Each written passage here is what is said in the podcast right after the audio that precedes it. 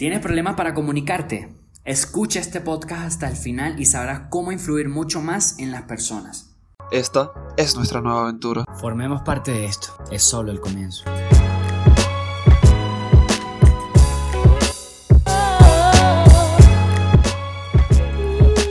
El aprendizaje. El aprendizaje nosotros estamos acostumbrados a experimentarlo desde afuera, lo que vemos, lo que aprendemos en la escuela, lo que nos enseñan, el aprendizaje cuando vamos a una universidad, vemos derecho y nos mandan a leer muchos libros, vamos a estudiar fisioterapia y nos enseñan mucho sobre cómo tocar, cómo manejar el cuerpo. Pero, ¿hasta dónde llega este aprendizaje? Este aprendizaje, aunque parezca muy completo, aunque podamos saber mucho sobre muchas cosas, ¿Por qué no logramos, sabiendo tanto, por qué no logramos estar solos y sentirnos tranquilos, en paz? Porque cuando sucede algo que nos hace sentir agobiados, no importa el conocimiento que tengamos, no paramos de sentirnos agobiados. He conocido personas muy profesionales en lo que hacen, pero son personas que sufren de depresión. Son profesionales en lo que hacen, pero nunca le enseñaron a cómo manejar sus miedos, su frustración o su tristeza. Nunca aprendimos en ningún lado cómo conocer nuestro mundo interior. ¿Qué pasa cuando nos enamoramos de una chica? ¿Qué pasa cuando vamos creciendo y nos empiezan a llamar la atención cierto tipo de cosas que nos gustan o nos llaman la curiosidad o una así queremos experimentar ciertas situaciones para saber cómo nos podríamos sentir en eso. Y eso nos hace llevar a hacer muchas locuras. Y yo me incluyo en esa. Hice muchas locuras por no saber cómo se sentía o por no hablarlo nunca. Me expuse a experimentar cosas que nadie me iba a hablar nunca. Y siento que este tipo de cosas deberían, deberían de hablarse cuando te sientes enamorado, cuando te sientes frustrado, el cuando te sientes muy enojado o solo, que es uno de los temas más comunes que hay, donde, aunque uno cuando se siente solo parece que nada más él fuera el único que está solo, uno no piensa en la soledad de alguien más o uno no piensa en cosas que lo hagan salir de esa zona de soledad. Y es porque no estamos acostumbrados a estar solos. Lo, cuando estamos solos lo que hacemos es llamar un pana, estar en Facebook, estar en Instagram, ver una película, ver Netflix, ver el chat, ver Instagram para abajo. Se nos cansa hasta el pulgar. Tenemos hasta el pulgar bien fuerte de tanto que le damos para abajo. Y ese tipo de cosas es la que nunca nos hacen sentirnos solos. Porque es una manera de distracción. Entonces cuando nos sentimos solos no sabemos qué hacer y acudimos a las primeras cosas que tenemos a la mano. Tecnología, entretenimiento y este tipo de cosas que nos distraen. Es muy diferente cuando tú te quedas solo y sientes que te quedas solo y te pones a pensar. Te hacen una pregunta, ¿cómo me siento? Y tú mismo te respondes, cabrón, te estás sintiendo solo. No, pero a todo el mundo le da miedo decir me siento solo. Eh, y, más a los hombres. A los hombres no nos gusta decir mucho, nos sentimos solos. Y pienso que es un pedo más cultural y social que cualquier otra cosa. Pero después hablamos en otro podcast de eso. Y el estar en esta soledad solamente hacen que sucedan dos cosas. Volvernos más estúpidos o nos hacen aprender mucho más sobre nuestro interior y de las cosas que nos hacen felices realmente. Yo en mi soledad he aprendido que me gusta leer, pero en mi soledad también aprendí que me gusta leer cosas en las que aprendan y enriquezcan mi ser. Porque no, no hago nada con leer, aunque me sienta solo y leer un libro de novela o algo de triste. No, bro. El sentirme solo me hace sentirme que me hace que no tengo las herramientas necesarias para yo lidiar con este tipo de cosas. Y es ahí donde yo en su debido momento siempre he buscado libros, en su debido momento busqué libros de autoayuda, luego cuando ya sentí que podía superar, dominar ciertas áreas de mi vida como la soledad y el miedo, empecé a buscar otras cosas porque ya sabía cómo manejar ese tipo de cosas y aprendí que son inseguridades o son miedos, pero son cosas que mi mamá no me dijo y no tampoco tuve la oportunidad que me dijera mi papá y mis hermanos ni se diga, aunque debería ser algo, algo normal el hablar este tipo de cosas, hoy en día ni es un tabú. Lo que debería ser algo normal es un tabú. Qué loco está la sociedad hoy en día. Por eso salen personas como nosotros que queremos estar en constante aprendizaje y buscar la manera de que los demás se nutran a través de lo que nosotros aprendemos. Porque nuestra filosofía está en siempre mejorándonos y estar óptimos para poder dar y poder enseñar lo que nos hace crecer como seres humanos. Y una vez que nosotros nos desapegamos a esa soledad, descubrimos cosas lindas, descubrimos que tenemos talento y puedo hablar de alguien cercano que conozco, no voy a decir su nombre por, por, por privacidad, no voy a decir su nombre por privacidad, pero esta chica que le vamos a llamar Susana, esta chica Susana, ella siempre se la pasaba sola y siempre se la pasaba deprimida y yo la conocía de hace un tiempo y ella transformó su actitud mucho, drásticamente, y yo supe que ella se sentía triste, pero no tenía como esa confianza para decirle, bro, ¿Qué te sientes? ¿Qué sientes? ¿Cómo te sientes? ¿Cómo puedo ayudarte? ¿O qué puedo hacer? Pero hoy, hoy digo y reconozco que debí de hacerlo. No importa si era cercano o no. Era algo que yo tenía en mi mente y ahora sé que lo tenía que decir. Pero luego de que me di cuenta, hace, hace poco me enteré que ella volvió a retomar la, el, la, ella es artista, ella pinta, y volvió a retomar el pintar, el decorar, el crear. Y este tipo de cosas, la ahora la veo y la veo feliz, la veo como cuando la conocí. Y esto lo que hace es que te conozcas a ti mismo, a lo mejor tienes un talento que ya desarrollaste y a lo mejor tengas que salir de esa etapa donde te sientes un poco alborotado por dentro y vuelvas a retomar esas actividades de artista, de emprendedor, que te encanta hacer, por las que amas y aprendiste a hacer en su debido momento. Y puede ser que no tengas habilidades, pero estando en esta zona en el que no llames a nadie, en el que no uses distractores para pensar que no estás solo, porque si estás solo, tienes que aceptarlo. Naciste solo y vas a morir solo. ¿Por qué estar aferrado mientras vives con algo que no va a llegar o algo que no tiene, no vas a tener para siempre? Entonces tienes que saber manejar esto y puede ser que pasando por este momento no tengas una disciplina desarrollada, pero puedes aprenderla. Te invito a que pongas en práctica tus actividades mentales, tus actividades físicas, si te gusta hacer deporte, si te gusta el fútbol, si te gusta la calistenia, si te gusta pintar, dibujar, si te gusta hacer maniobras, si te gusta pintar, si te gusta hacer jardinería, cocinar, cocina. Pero empieza a hacerlo de una vez. Deja de estar en esa zona donde te sientes mal por gusto. Empieza a estar en una zona donde estés dispuesto a arriesgarte a gastar un por ciento de energía por tratar de sentirte diferente. Eh, te voy a dar un tip que a lo mejor lo has escuchado, a lo mejor no. El cerebro no distingue de una realidad o un pensamiento. O sea, puedes estar pasando por la muerte de tu mamá o puedes pensar en la muerte de tu mamá y te va a traer el mismo dolor y va a causar el mismo llanto como si estuviera pasando en la vida real. Independientemente que lo estés pensando o que esté pasando, se siente igual. Entonces, ¿Qué es lo bueno de esto? Que si yo pienso que mi mamá se muera y yo soy una persona que siente y a mí me gusta sentir o quiero estar sintiéndome bien de pinga, me quiero sentir feliz o por lo menos pleno, en paz. Entonces yo hago pensamientos que me estimulen esa felicidad hasta que yo la pueda ya tener tan interiorizada y tan arraigada dentro de mi ser que ya no me haga falta pensarlo sino que cuando llegue el momento de frustración, miedo o soledad, yo sepa trabajar sobre eso, porque ya tengo los músculos del cerebro que trabajan sobre esas áreas entrenados y ya puedo salir muy fácilmente a como lo hacía antes. Pero esto se desarrolla con el tiempo, esto es como cuando te mudas a una ciudad nueva y no te conoces el camino para tu trabajo, para la escuela y te pierdes unas dos veces hasta que lo vuelves a agarrar pero te tienes que perder, te tienes que ir, salir de tu casa para conocer las calles. No puedes quedarte dentro de tu casa y decir voy para la escuela, ya sé dónde queda.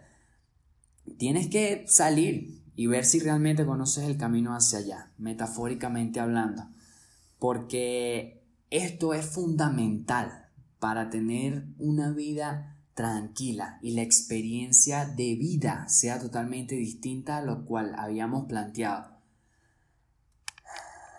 Hazme, no me hagas caso a mí más bien, ponlo en práctica y ya verás cómo las cosas se van a ir turnando. Ya conociéndonos mejor podemos reconocer los mundos emocionales en los que participan otras personas, que son muy distintos a los que nosotros podemos llegar a sentir, porque todos y cada uno de nosotros estamos pasando por un proceso totalmente diferente. Es ahí donde viene la parte de la empatía, el donde nos entendemos más y no discutimos tanto, porque a veces nosotros estamos en un proceso y pensamos que todo el mundo debe entender por la situación que nosotros estamos pasando, pero los únicos que saben somos nosotros, no nos hemos sentado a hablar con nadie y por no y por la otra persona no entendernos o nosotros no entender a la otra persona, causamos un conflicto. Y esto es lo que causa que haya muchas veces una falta de información o se infiltren detalles de una comunicación que son fundamentales para poder comunicarnos e influir más sobre las personas que tenemos a nuestro alrededor. Y no todo el tiempo nos van a decir, nos van a venir a decir cómo se siente todo el mundo. Nosotros también debemos distinguir corporalmente. Nosotros somos seres lingüísticos, siempre estamos hablando con las, cuando no hablamos por la boca, hablamos con el cuerpo. Entonces es cuestión de saber aprender cómo leer la movilidad corporal de la otra persona cuando se siente frustrado, enojado, cansado, a lo mejor triste. Y nosotros vemos a una persona triste, no vamos a venir a decirle cosas tristes si queremos influir en ella. Si queremos influir en una persona, debemos saber reconocer cómo se siente esa persona. Habla, podemos hacerlo hablando, leyendo cómo se siente, cómo se expresa, cómo se mueve y ya nosotros saber qué, qué conversación podríamos tener con esa persona para influirle o comunicarle algo que nosotros queramos compartirle. Y eso nos termina acercando mucho más a las personas al final de cuentas, porque y pasa mucho esto, es en la familia. La familia, la mamá no sabe cómo se siente el hijo, el hijo no sabe cómo se siente la mamá, ambos desconocen las responsabilidades que tienen y solamente se quieren pedir, pedir, pedir, pero nadie sabe qué está pasando por el proceso del otro. Ejemplo, la mamá quiere que el niño saque buenas calificaciones, que el niño haga los oficios de la casa y muchas veces el niño no está totalmente dispuesto. Y lo que hacemos es regañarlo. Y, y, y, si el niño no se siente bien, se siente molesto, se siente triste o está pasando por una situación difícil de bullying en el colegio, Solamente lo que hacemos es agredirlo verbalmente más o suponer que no lo hizo por tales cosas que nosotros creemos que no se sabe si es verdad y juzgamos al niño. Y eso causa que las familias se separen y los hijos crezcan raros. Pero bueno, retomando el tema, debemos abrirnos a conocernos y a conocer a las demás personas para lograr influir más. Y otra cosa que casi se me olvidaba son los factores que uno tiene a la hora de aprender o desaprender. Si estás en la etapa de aprender, entonces tú tienes que dejar abrir tu cabeza para aprender. No puedes querer aprender y pensar que siempre vas a tener la razón o que siempre tu manera de pensar las cosas es la que es. Es por eso mismo que las personas tercas no aprenden. Siempre hay un cabeza dura que es terco, nunca le va bien la vida porque es terquísimo no escucha a nadie, solo hace lo que él quiere y manda a hacer los demás lo que él quiere. Y esto trae un quiebre en la comunicación y en el equipo, porque al mismo tiempo estamos desautorizando a los demás para que nos enseñen. Entonces, ¿cómo aprendemos si no autorizamos a los demás para que nos enseñen? Nosotros somos unas personas sociales, la información se corre de un lado a otra y el mantener informado de buena información, información que nos haga crecer, como ya había dicho, es la que nos mantiene viviendo fino, viviendo un poquito más tranquilo y esa información la nosotros la pasamos y el ciclo se va repitiendo. Y el buscar excusas para aprender, es uno de los factores internos, o sea, también debemos de, de ver qué es lo que nos hace buscar excusas siempre para aprender o hacer algo, porque me pasaba mucho que antes daba muchas vueltas, buscaba muchas excusas para editar videos, para trabajar, para hacer cosas en las que me gusta hacer, era porque no las sabía hacer del todo. Llegaba un momento donde no, no sabía tanto y yo no sabía cómo lidiar con eso. Pero, ¿cómo voy a aprender si no busco la manera o el tiempo de aprender algo? Es ahí donde yo me dije, bueno, bro, si no si no lo quieres aprender y no es lo tuyo, déjalo y busca algo que te active. Y me doy cuenta que muchas veces lo vuelvo a retomar porque sí me gusta lo que hago. Y, y haciéndome ese tipo de preguntas es donde me cuestiono, ¿me gusta lo que hago? ¿Cuánto tiempo me veo haciendo lo que hago? Y si no me respondiera esto, estaría un poco confundido en cuanto a las cosas que hago.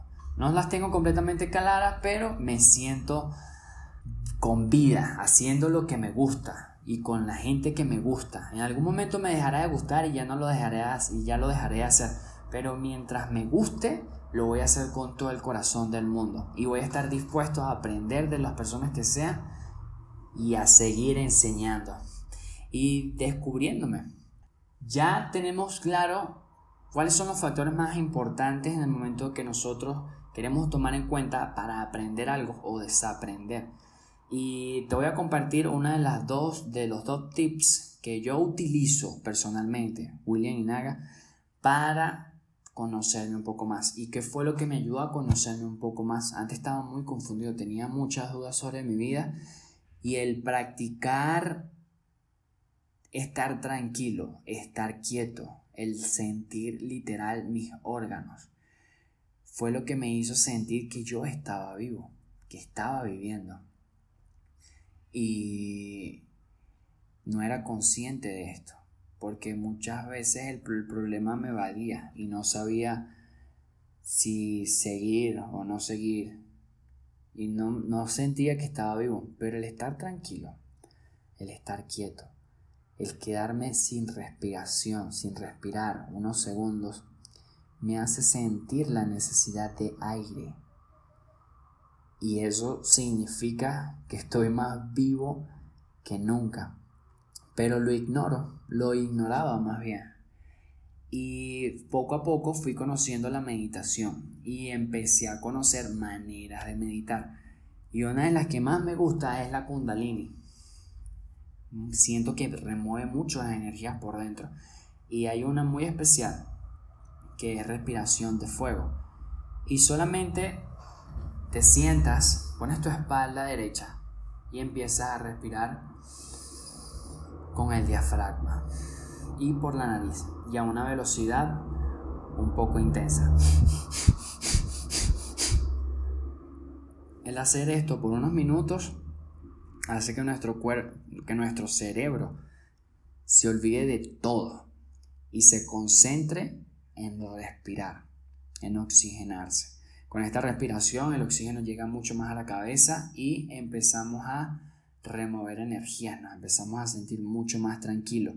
En estos estados de meditación se llegan a ondas del cerebro que solamente se llegan dormidos cuando dormimos.